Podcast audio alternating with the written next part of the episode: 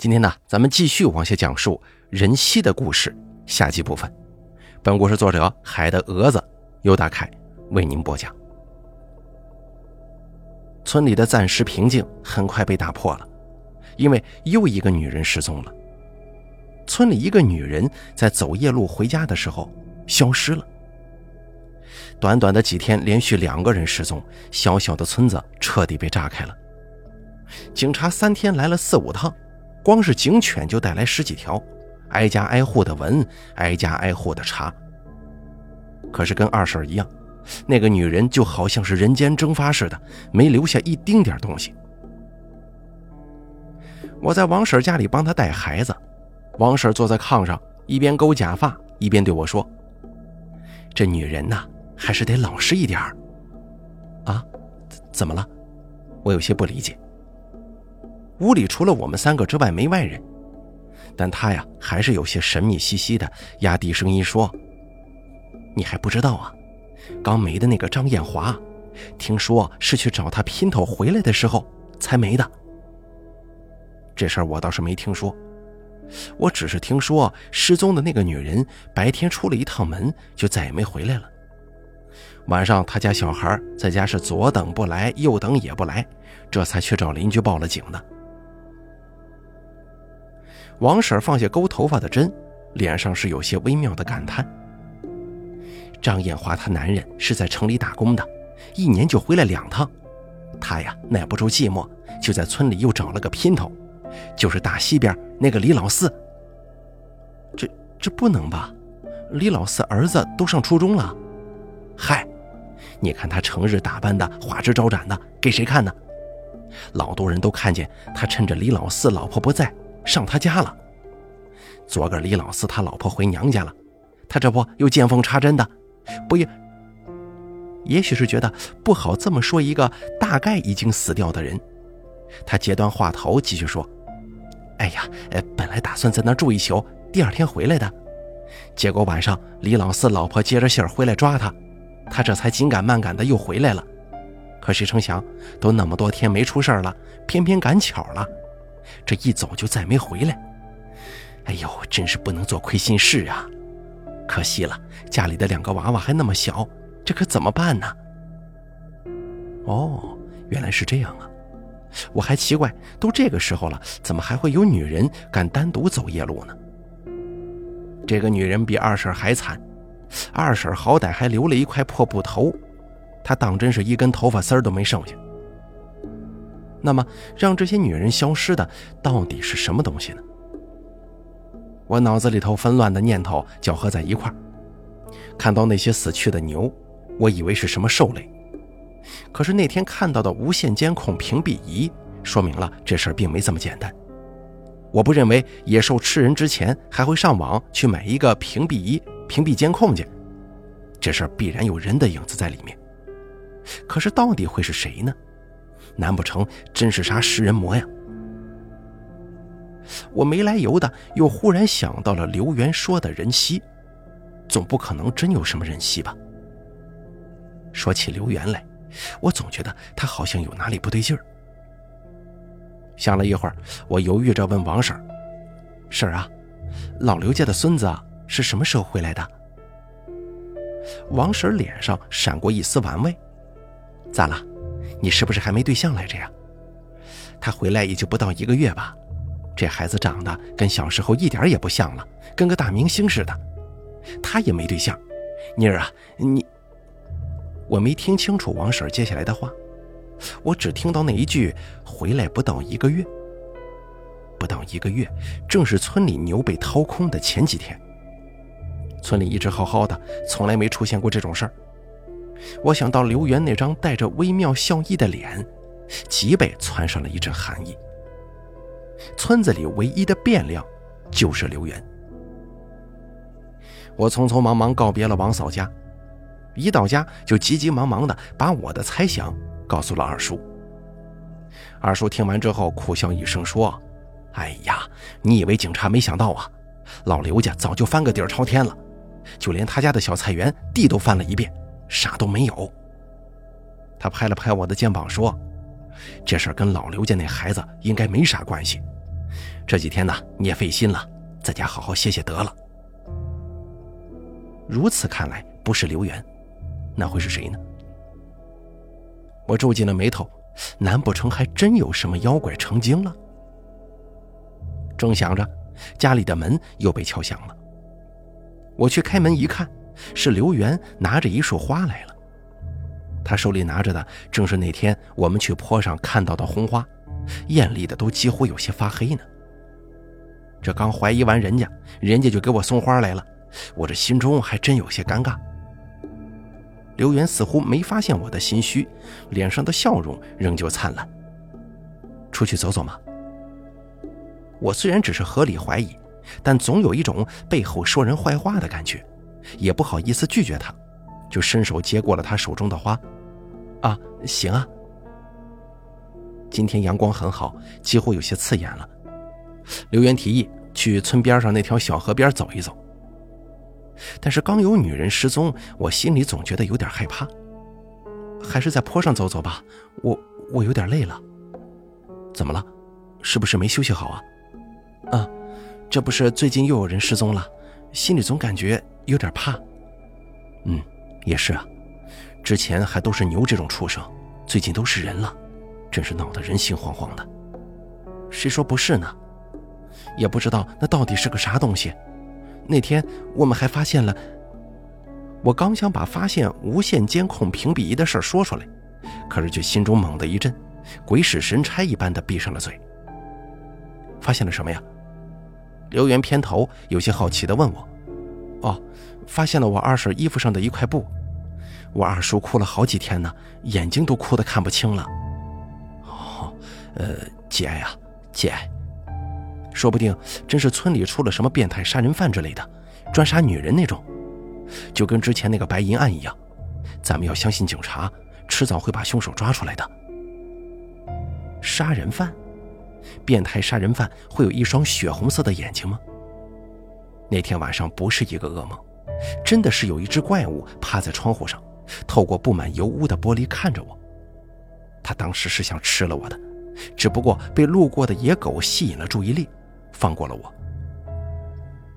我真的很想找个人倾诉一下心中的恐惧，可不知道为什么，面对着刘源，我居然一句话都说不出来。我们漫无目的的在村里的土路上闲逛。坡边上黑色的小果子一丛一丛的聚在一起。这东西学名叫龙葵，我们这儿叫天星星，这是小孩子最喜欢的零食了。以前我们小时候天一热就出来摘这东西，吃的手跟嘴都是黑的。现在孩子零食多了，再加上最近家长也不太让孩子出来玩，因此天星星都没人吃了，长满了杂草堆。我有些怀念，捏了一个放进嘴里。天星星已经彻底成熟了，带着一股甜味儿，还是小时候的味道。我笑着回头要跟刘源说话，却看见他也有模有样的学着我摘了一个放进嘴里。嗯，很甜，他笑着说。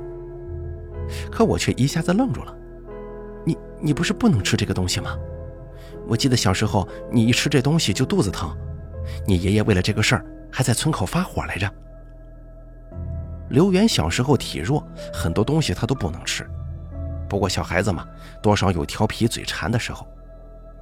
有一次，他看见我们都吃甜星星，嘴馋，自己也偷偷吃了几个，结果一回家这肚子就疼起来了。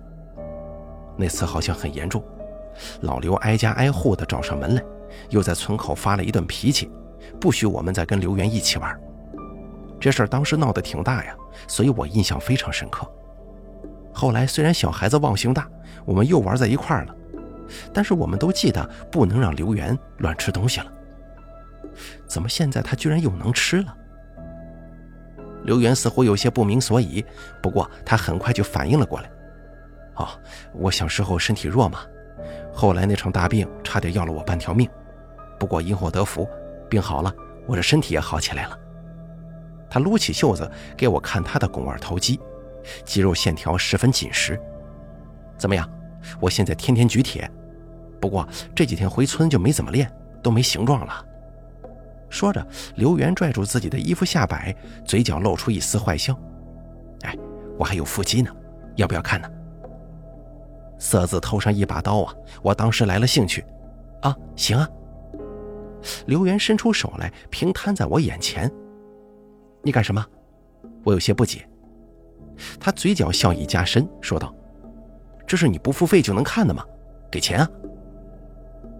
我从兜里掏了掏，掏出了前两天赶集找回来的五毛钱，拍在他手上。皱巴巴的五毛钱卷起了毛边刘元无语地看着我。半晌之后，他叹了口气，把钱塞进了兜里。他看了看四下没人，飞快扯起了 T 恤衫的下摆，又放下。怎么样？刘元得意洋洋地说。我眉头紧锁，没看清，再来一次。得了吧你。他笑着按了按我的脑袋，总共才五毛钱，你赚大了。我跟刘元说说笑笑，打闹着逛了很久。他看了看天色，邀请我说：“你要不要去我家吃个饭呢？我做饭很好吃的，我还腌了一坛子小根蒜，我记得你最喜欢小根蒜了。”过了这么多年，他居然还记得我喜欢小根蒜，我心中微微一动。说真的，这些天我一直对刘元抱有一种隐隐的怀疑，实在是他跟小时候的变化太大了。现在看来，应该是我多想了。不过最近晚上太危险，我还是不想冒险走夜路，也不想晚上睡在刘元家呀。我摇了摇头，委婉的拒绝：“下次吧，我二叔最近情绪不好，我想回去陪陪他。”刘元的眉头皱了一下，又很快舒展开来。行，都听你的，下次有空再来，我给你留着。嗯。这天我俩聊得特别开心，回家的时候我嘴角都带着笑。吃饭的时候，大姑看着我，脸色有些复杂，她似乎有话想说，但是又有些欲言又止。姑，咋啦？我话里都带着自己难以察觉的笑意。大姑犹豫了一下，试探着问道：“妮儿啊，听说你今天跟老刘家孙子出去了？”“啊，是啊，姑，你看见了？”大姑抿了抿嘴，面色看起来有些不太好。“到底怎么了？”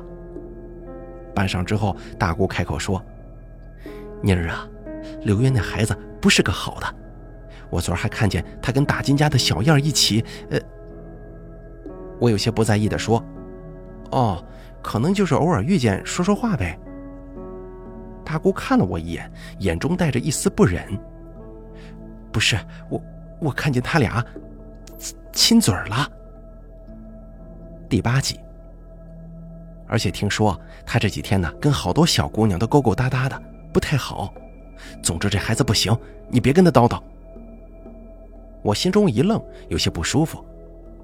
搞了半天，原来是个海王啊！怪不得那么会。不过我也不是很在意，毕竟才相处了没几天，要真说有什么感情，也不现实嘛。我夹了一块肉放进嘴里，点头说：“姑，知道了，我俩没啥关系，就是老熟人说说话。”行，那就好。大姑有些不放心地看了我一眼。现在的男孩子呀，但凡长得好看点心里就花花。找男人不能光找那些长得好的，好看又不能当饭吃。我心中没来由的有点烦躁，低头吃饭没说话。可很快，我心里这点烦躁就消失了，因为村里又喧嚣了起来。我跟大姑从屋里冲出来，只看到全村都亮起了灯。坡上，大金婶儿惨白着一张脸瘫倒在地上，喃喃地说：“小燕没了。”小燕没了，这下子整个村子都炸了。算上小燕，村里已经没了三个女人了。恐惧就像是一片阴云，笼罩了所有人。大队书记狠狠抽了一口烟，直接用大喇叭把村里所有的青壮年都叫了出来，在村里头地毯式的一寸一寸的搜索，挨家挨户都被进门翻了一遍。这一夜，所有人都没睡。大队书记发了狠：“我操他娘的！今儿就是他妈妖怪来了，我他娘也得给他收了。”人群里熙熙攘攘，大家或恐惧或兴奋，都在叽叽喳喳地说着话。我皱着眉头看看四周的人，刘媛并没有来。难不成这些女人的失踪真的跟他有关系吗？确实有，但是我没想到是这种关系。村里的人一点一点到处找，终于找到了刘元家。他似乎在家里睡觉，灯都关着呢。大队书记拧紧了眉毛，把烟屁股扔到地上，上前敲门说：“刘元，刘元，开开门。”周围的人都聚集了过来，看着紧锁的大门。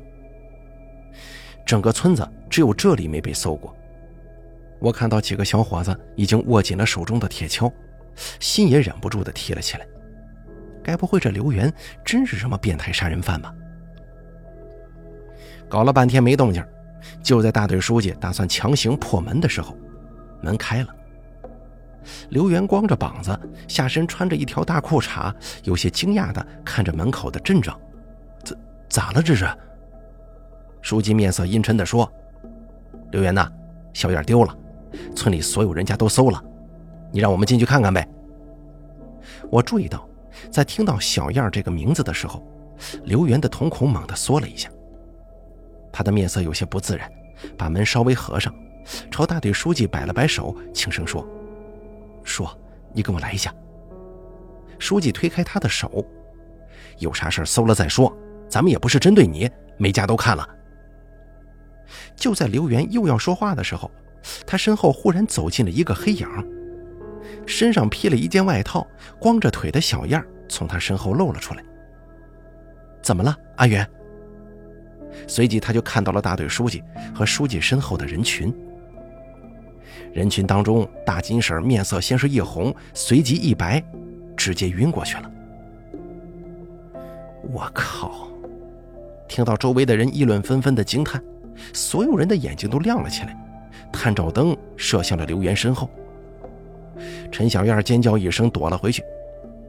大队书记万万没想到，居然整出这么一出来，面色一变，赶紧朝人群挥手：“哎，散了散了，人找到了，都散了。”可是谁也没听他的，都围在一块议论纷纷：“操，这大晚上折腾咱一宿，整了半天偷男人呢，这是，真他妈不要脸，还打闺女呢，见个男人就往上贴呀！”这姓刘的小子也不是啥好东西，跟好几个小姑娘都不清不楚的。大金叔差点气撅过去，想扯小燕回家，可他又没穿裤子，只能哆嗦，只能哆嗦着手指着他说：“丢人现眼呐，赶紧他妈的滚回家！”我是叹为观止啊，原来刘元不是什么变态连环杀手，而是个货真价实的芳心纵火犯。这才几天呢，陈小燕就跟他搞上了，而且听这意思，他还同时撩了我跟其他几个小姑娘。大姑在一边看了我一眼，拉着我小声地说：“我就说吧，这不是什么好东西，以后找男人眼睛得擦亮点啊。”我点点头说：“嗯，谁说不是呢？谁能想到，长得人模狗样的，实际上是个时间管理大师呢？”村里这场轰轰烈烈的搜人行动以一场乌龙告终。我以为这事儿就这么过去了，可谁成想，没过两天，陈小燕找上门来了。我还以为她是来找我事儿的，刚要开口，陈小燕就打断了我。她面色苍白，神情有些紧张，垂在身侧的手不断颤抖。陈家，她颤声说：“你，你能不能帮帮我呀？”我纳闷地问道：“帮你？我能帮你什么？”他看了看四周，轻声说：“你你懂不懂电脑啊？还行吧，一般的功能我都会。你要干什么？”陈小燕搓了搓手指，眼眶微微红了。刘元，刘元那个畜生拍了我的，拍了我的那种照片威胁我，他说他有备份，你你能不能，你能不能陪我一起去删了呀？他刚出门去了。我看见了，他眼中的眼泪顺着脸颊掉到了地上，面上全是哀求。我可不能让我爸妈知道，他们会打死我的。你懂电脑，你帮我去看看行吗？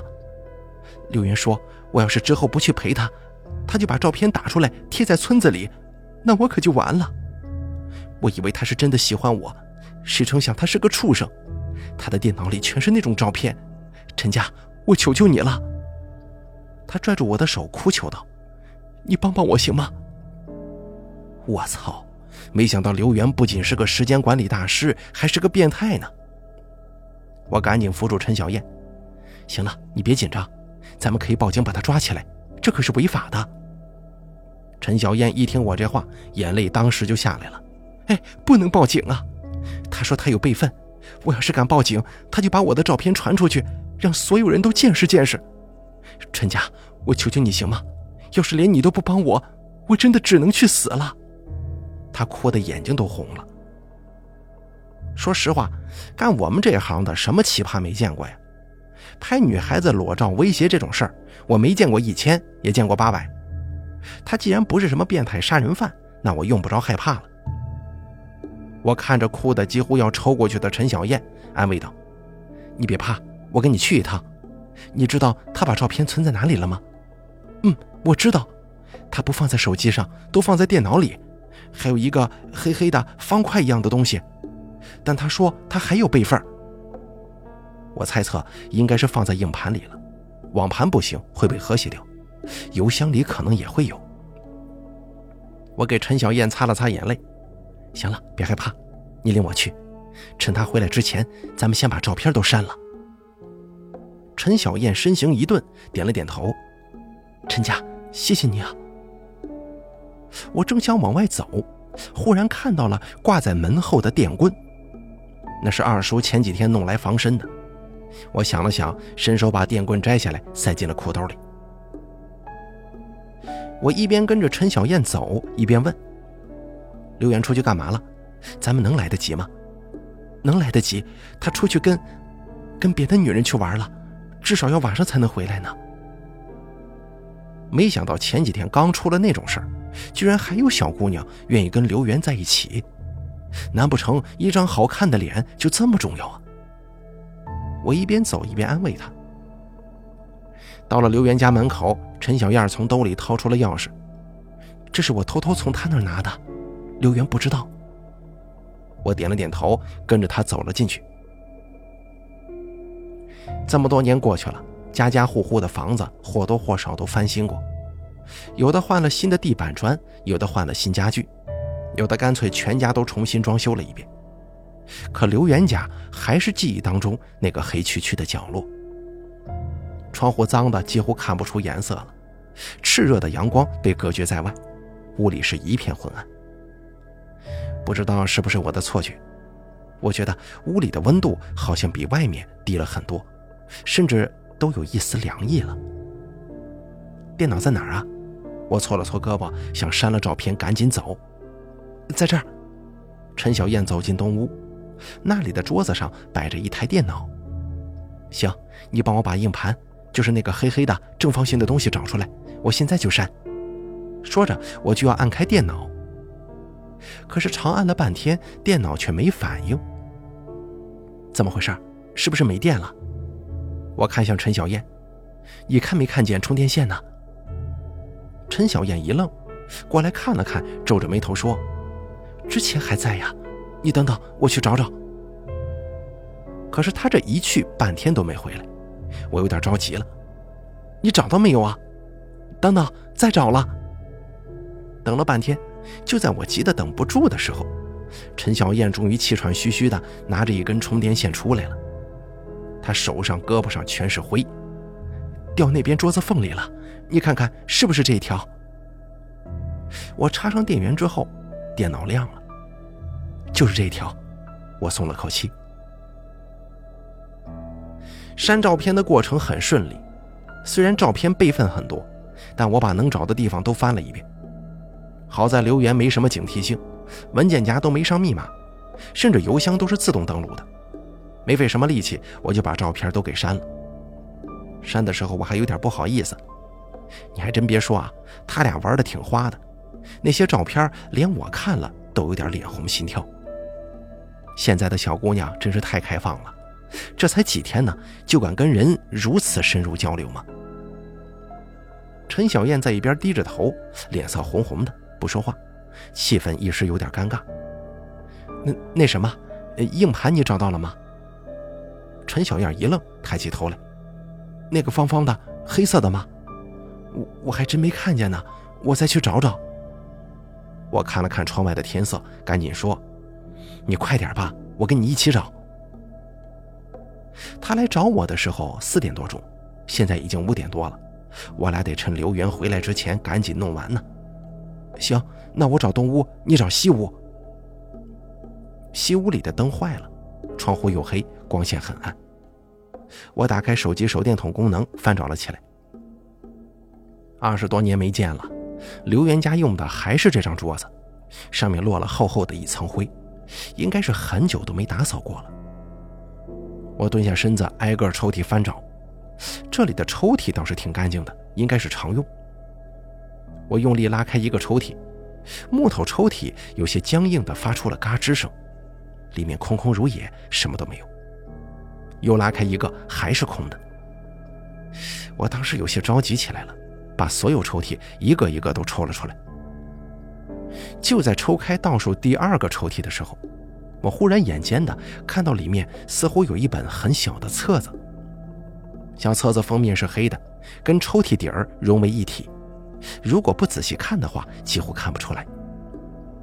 这本册子很是眼熟，我记得小时候刘源带我来他家玩的时候，我见过来着。我有些好奇的翻开泛黄的纸张，里面还是那些看不懂的鬼画符，完全不明所以。我翻了翻，就失去了兴趣。刚要放下继续找的，可动作却忽然僵住了。刚才翻过的一页当中，似乎有什么不一样的东西。我顿了一下，返回了那一页。这个页面上不再是什么鬼画符，而是一个粗糙的图形：尖利的四肢怪物，下头长着一条长长的尾巴，而最上面长着一个人头。我一下子就想起了刘源曾经说过的人妻，后背一凉。怎么可能呢？我安慰自己，这世上怎么可能存在这种怪力乱神的东西啊？话虽然这么说，但我心中还是忍不住慌乱起来，手上加快了动作。我想赶紧找到东西，离开这里。可是，当我手忙脚乱地拉开最下面一个抽屉的时候，我瞳孔猛地一缩。冷汗瞬间从前额后背冒了出来。我慢慢的伸手把抽屉里的东西掏了出来。黑色的，塑料的，头上戴着一个小灯。这是一个无线监控屏蔽仪呀。而后传来一声轻笑：“哼，还是被你发现了。”听到这儿，我僵硬的转回头去。几乎能听到自己脖子转动、骨头之间摩擦的声音。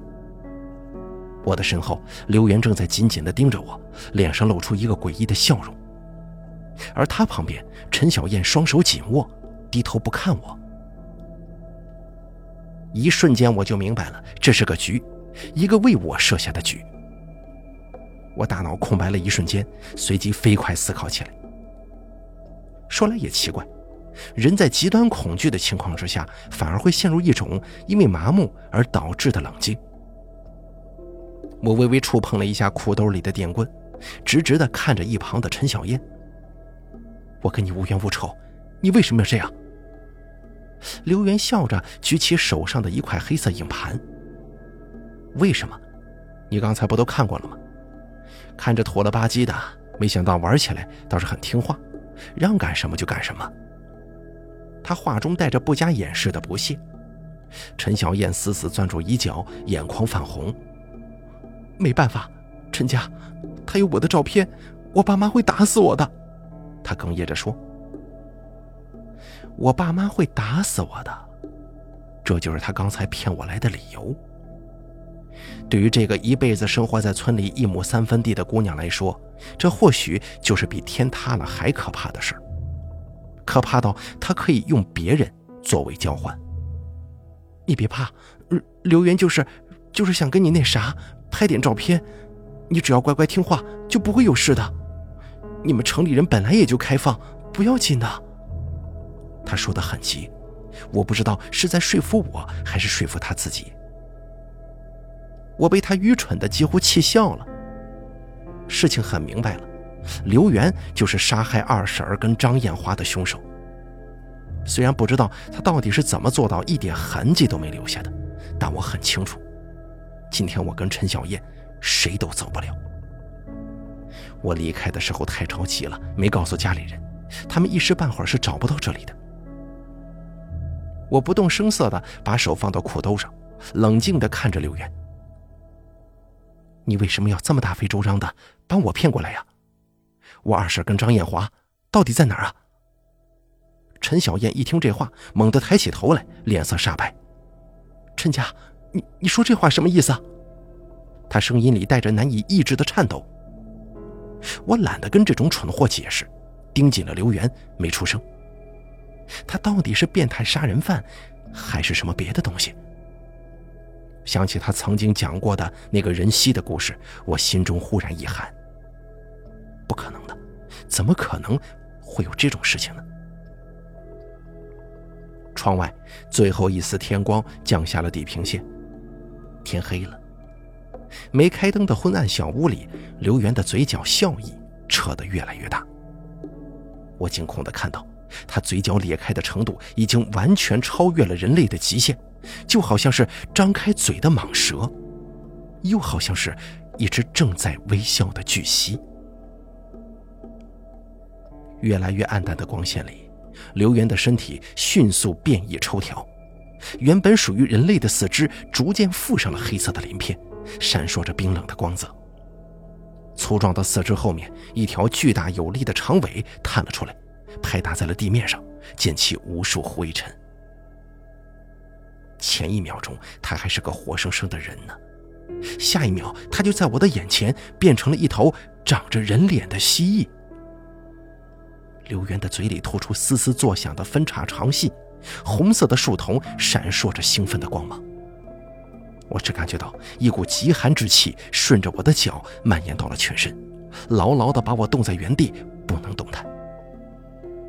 极端的恐惧甚至让我大脑一片空白，我不能思考，也不能反应，只能眼睁睁地看着刘源在我面前变成了一头怪物。一边的陈小燕连尖叫都没发出来，张了张嘴就硬挺挺地吓晕过去了，直直地摔在了地上。真是废物！刘源的声音再也没有之前的磁性了，取而代之的是一股阴冷的尖利。我想说话，一出声才发现嗓子已经干得有些嘶哑了。你到底是什么东西？刘源的嘴角向两边咧出一个夸张的弧度，轻声说：“我是什么？没人知道我的事儿。”都这么久了，我都快被憋疯了。你可以成为第一个听到我故事的人，荣幸吗？我艰难的咽了咽口水，借助宽大的 T 恤衫，把手慢慢的插进兜里。我我很荣幸，你你说吧。今天晚上没有月亮，天黑之后只剩下微弱的光线了，在一片漆黑里。我终于后知后觉地明白了，那天窗外血红色的光是什么？那是刘源的眼睛。当时他就是以现在这种人妻的形态趴在窗户上，静静地看着我。刘源变成人蜥之后，没有真的像蜥蜴那样四肢伏地，而是用两条弯曲求结的后腿像人一样站着。布满鳞片的黑色长脖子上，还是勉强保留着人类面孔的脸。这种诡异猎奇的冲击感，夹杂着恐怖和恶心，让人一看就要腿软。原本他的脸帅得让人看一眼心就发烫，现在看上一眼，我的心就凉得结上了一层冰。刘源似乎很久都没有倾诉过了，他眯起眼睛，激动的几乎有些颤抖。你知道？村东边那个老婆子说的故事，是不是？我见你去过她家，我也去过，不过她说的其实是错的。女人跟肉蜥关在一起以后，不会变成人妻。关于这一点，我其实已经猜到了，毕竟刘源看起来也不像个女人。我尽量拖延时间，那那会变成什么？会变成药。他眼中闪过一丝暗芒，语气里是隐藏不住的疯狂。什么药？让人为之生，为之死，为之散尽家财，杀光亲人，不择手段的长生不老药。跟肉西一起关三十天后，生生的抛出女人肚子里的东西，那东西还是活的。活的，对，一个活着的会跳动的肉团，它没有嘴，但是你把血液滴在它身上，它就会吸收。用血养这东西七七四十九天，挑一个月圆的日子生吃，就可以长生不老了。我看着他有些疯狂的眼睛，我很想说：“你是不是在发癫呢？这世上怎么可能存在长生不老药啊？”刘元看出了我的不解，可能是想让我做个明白鬼，也可能是他实在是想找个人说说话。他解释道：“当然不可能那么轻易的就获得长生。”吃了血养的肉团就能变成真正的人蜥，但是，一开始人蜥是不能见天光的，只有晚上才能变。我想起刘源曾经邀请我去他家吃饭，原来我才是那天的饭呢。我强忍着恐惧问道：“那怎么才能长生呢？”也不难，吃够了九十九颗药，便得长生。九十九颗药，那就是九十九个女性至亲，除了唯一的亲生母亲，剩下的九十八个，我浑身恶寒，急于作呕。但是我脑海里又浮现出了另一个疑问：你不是刘源，对不对？刘源一听这话就笑了，笑容里带着一丝不屑：“嘿嘿嘿，我怎么可能会是那种废物？刘源。”如果他投胎了的话，那应该会打酱油了吧？运气好的话，可能你去东山上翻一翻，还能翻到他的骨头。不过扔了太多地方了，我自己都有点记不清了。不过这都不重要，很快你就能下去跟他相见了。我尽力延长着每一分每一秒，希望家里人能发现我失踪了，赶紧过来找我。那你是谁？你跟刘源是什么关系？我，我是江振海。刘源那个废物给我当过徒弟，也是他的运气了。你还不知道吧？刘源的爷爷倒是个有点本事的，可惜后来得罪了人，只能跑到这山沟里头隐姓埋名了。他儿子也被人杀了，儿媳妇改嫁了，只剩下这么个孙子。可惜呀，就这一根独苗，还是个不争气的。也许是他早些年造孽太多，刘源这废物身体一直不好。其实那场大病，刘源本来就该死的。你猜猜他为什么没死啊？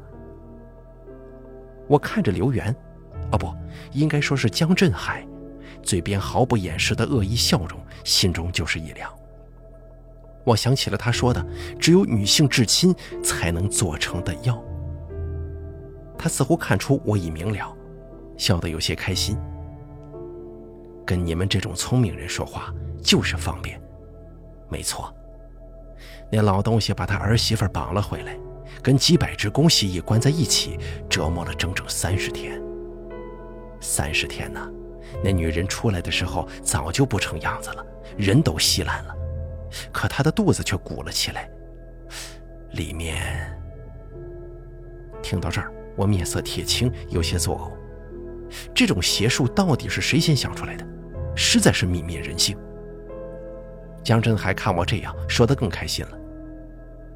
他肚子里是人跟蜥蜴的血肉，还有别的东西混合的胚胎，那就是药了。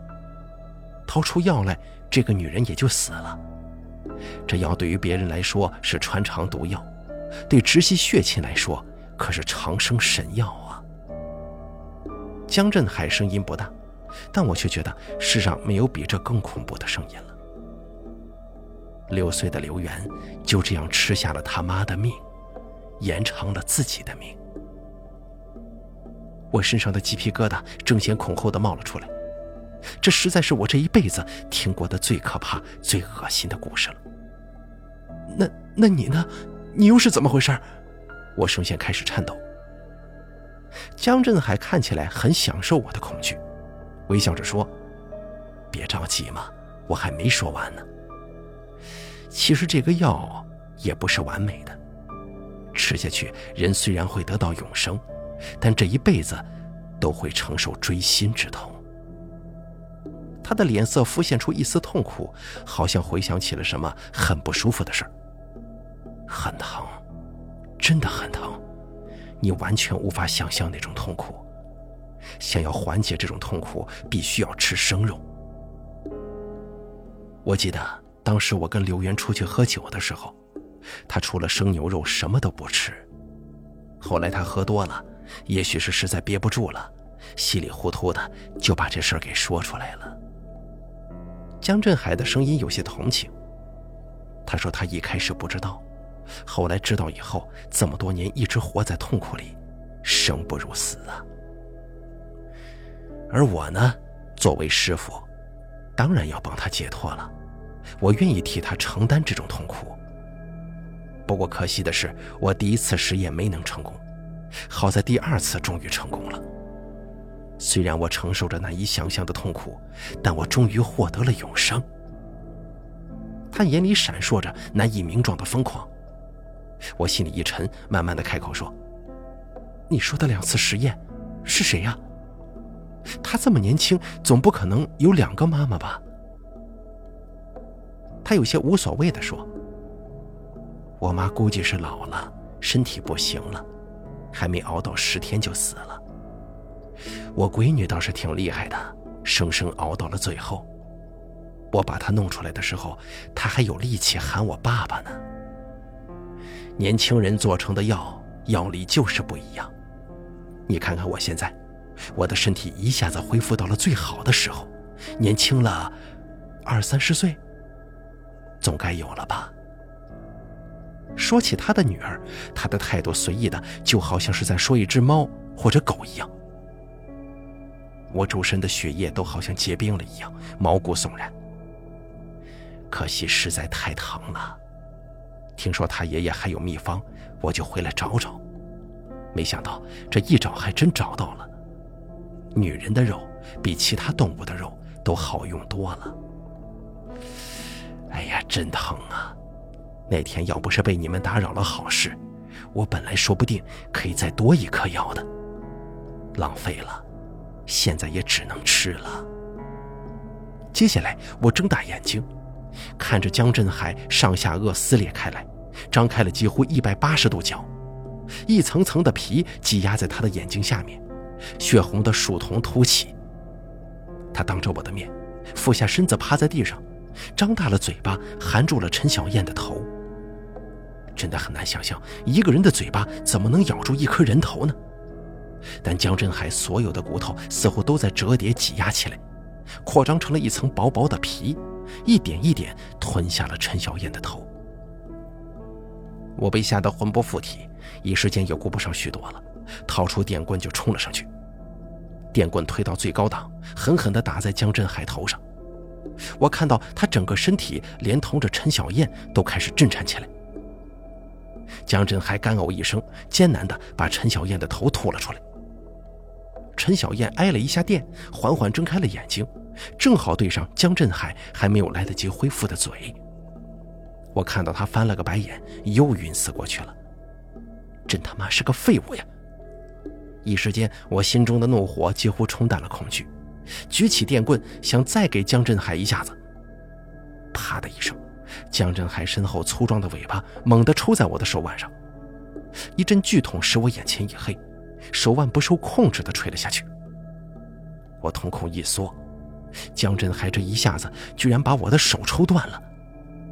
这下我几乎连气都喘不上了，全身直接腾出了一层汗，电棍也不知道被抽到哪儿去了。江振海脸上又挂了一贯的笑容。我喜欢会挣扎的猎物，这说明你更有活力。说真的，这种土妞吃起来都带着一股土腥味儿。你看你浑身细皮嫩肉的，我本来想留着你给我生药的。你怎么就非得找死呢？他长长的信子在嘴边舔了舔，留下一丝猩黄的口水。我吓得几乎魂飞天际，正想拼死一搏，余光却扫过了一边桌子上的一个瓶子。千钧一发之际，太过久远的记忆冲出残旧的时光，猛地浮现在我的脑海里。小时候，刘源曾经带我来他家偷偷玩过几次，还给我展示过他家的密道。也许是生死之间，人的潜力被充分激发出来吧。六岁的刘源似乎又一次出现在我的面前。黑黑胖胖的小墩子穿越了二十年的岁月和阴阳两隔，来到了二十六岁的我面前，认真的说：“那个瓶子，往左掰一下，这里就会出现一条密道，通向我家的地，旁边不远就是村里的路了。”不知道为什么，这一刻我眼睛一酸。泪水几乎难以抑制的涌了出来。江振海还以为我是被吓哭了，咧开嘴大声笑了起来。再哭大声一点，我喜欢。趁着他不备，我咬了咬牙，猛地扑到了桌子上，握住花瓶狠狠一扭。我感觉我的动作几乎快出了残影，这是我仅存的一线生机，我必须把握住。手腕碰在了桌子上，传来一阵尖利的疼痛，顺着我的脊髓直冲大脑，我头脑一懵。几乎是瞬间，脚下就传来了轰隆隆的震颤声。我刚才站着的地方，地板猛地抽出了一个大洞，通向黑黢黢的未知处。江振海还没有来得及反应过来，呆呆地看着我。我用尽全身力气奔跑到石板洞口，孤注一掷地跳了下去。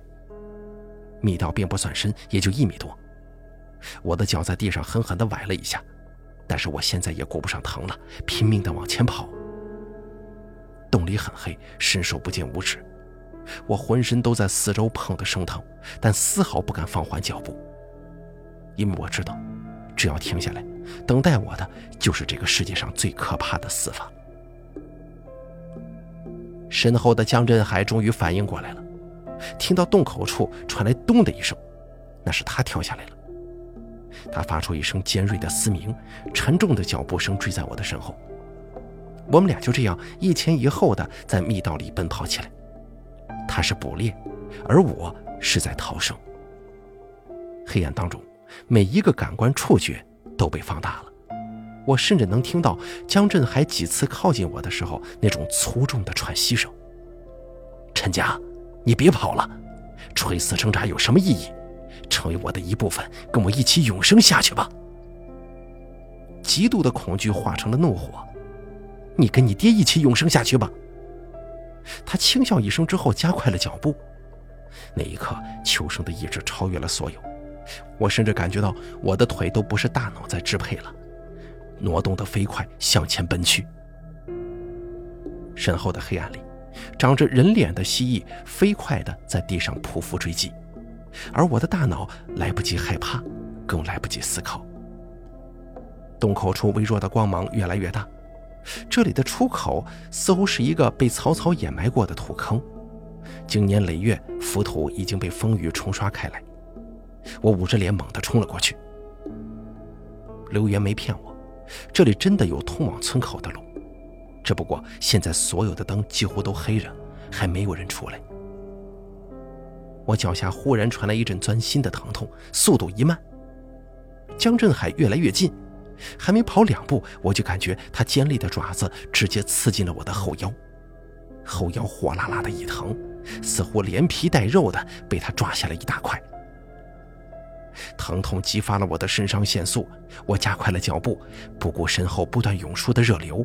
埋头向前面，一边跑一边竭力的嘶喊：“救命啊！救命啊！”也许是被猎物逃脱的愤怒给刺激了，江振海的速度再次加快，猛地从后面扑了上来，压在了我的身上。我狠狠地撞在了地上，眼前当时就是一黑。黑暗当中，我能闻到江振海身上那股带着血气的腥臭。他冰冷的鳞片贴在我身上，冻得我一哆嗦。冰凉黏腻的信子舔在我的侧脸上，留下了一道道恶臭的口水。你看呢？有什么用呢？不要挣扎了，跟我结合在一起，我们永永远远的一直活下去啊！说着，他就张开嘴巴，想如法炮制的吞下我。我看着他张开的大嘴跟里面露出的一排獠牙，心中一片冰冷和绝望。就在这个时候，远处似乎传来了什么声音，我跟江振海都愣了一下。我仔细分辨着那声音，响的高低错落。那好像是警车的鸣笛声。江振海停住了动作，不到十秒钟，鸣笛的声音越来越大。不一会儿，村口出现了红蓝闪烁交错的光芒。两辆警车在拐上村里的大路之后，猛地停了下来。我瞬间就明白了，应该是我失踪之后，二叔立刻报了警。因为二婶跟张艳花的失踪，警察对我们村的失踪案很重视，所以来得很快。强烈的远光灯打在我跟江振海的身上，我俩都被闪得睁不开眼。很快，几个警察穿着警服下了车。掏出枪对准江振海，惊呼道：“我操，这这什么东西啊！”我想大声呼救，却被掐住脖子，说不出话来。我听到江振海低声咒骂，他的爪子用力地抓住了我的喉咙，想要在警察开枪之前把我吞下去。可惜他的动作慢了一步，就在信子挨上我的头的时候，剧烈的枪声响起了。江振海身上的鳞片被击打出了几道白痕，甚至有一片子弹擦过了我的脸，带出了一道血痕。很快的，他的鳞片抵挡不住越来越密集的枪声，我看到他身上被打出了一个个的洞，而那洞里流出的却不是血，而是黄色的，像是脓液一样腥臭的液体。江振海看了看自己身上，愣了一下。随即咬了咬牙，猛地向身后的黑暗冲了过去。快追呀！我身前的警察拔腿就追了上去，枪声越来越远，最后消失在了玉米地里。我愣了一会儿，艰难地翻了个身，躺在地上看着夜空。后腰处喷涌的鲜血暖暖的，浸透了我的衣服，可是我却完全感觉不到疼，就好像是受伤的。不是我自己的身体一样。今天的天很闷热，四周全是乌云，一颗星星都看不见。但劫后余生的我却觉得，这是我此生看到过的最美丽的天空。差一点，我这辈子就再也看不到天空了。过了不知道多久，两个警察又一次回来了。怎么样？我听到其中一个警察问我。他俯下身子把我扶了起来，我的声音颤抖的几乎说不出话来。江振海，就是你们刚才去追的那那个怪物，怎么样了？其中一个警察拍了拍胸口，惊魂未定的说：“那那是什么东西啊？刚才被我们击毙了，一会儿抱上去看看吧。”我看着黑暗的玉米地，深深的松了口气。做完笔录之后，我被大姑搀扶着走出了警察局。江振海的案子因为涉及了敏感问题，最后也没有张扬出去，对外只是说变态杀人犯分尸了。警察跟我说，让我不要把这一切出去宣扬，我答应了。我的手腕已经被吊了起来，医生说伤筋动骨一百天，我的手可能再也恢复不到以前那么灵活了。脚倒是好一些。只是崴了一下，但后面跑得太急了，稍微有点严重。最近只能拄着拐杖走路了。王哥开玩笑地说：“我这是卖拐。”陈小燕运气倒是好，江振海当时顾不上她，当天晚上他醒了之后就自己跑回家了。听说他家后来又上我二叔家里去送过礼、道过歉，但我二叔把他们人给赶出去了。我在老板再一次找我要新闻的时候，骂了他一顿，就辞掉了工作。经历了这一次，我才明白，生命才是最可贵的。也许我应该从忙碌和疲惫里停下来，好好感受一下活着的感觉。今天的天空倒是晴了，一丝乌云都没有，炽热的阳光照射下来，整个人浑身都是暖暖的，太好了。在村里住的这几天就像是一场噩梦一样。现在噩梦终于醒了，只是不知道为什么，我心里总还是哪里压抑着一丝说不出来的沉重。制作人妻的邪术，只有刘源的爷爷会吗？我看向远处密集的人流，十字路口的绿灯亮了，拥挤的人群密密麻麻地走过斑马线。这个世界上，会不会还有别的人妻呢？好了，人妻的故事就全部给大家演播完毕了，感谢您的收听。本故事作者海的蛾子由大凯为您播讲。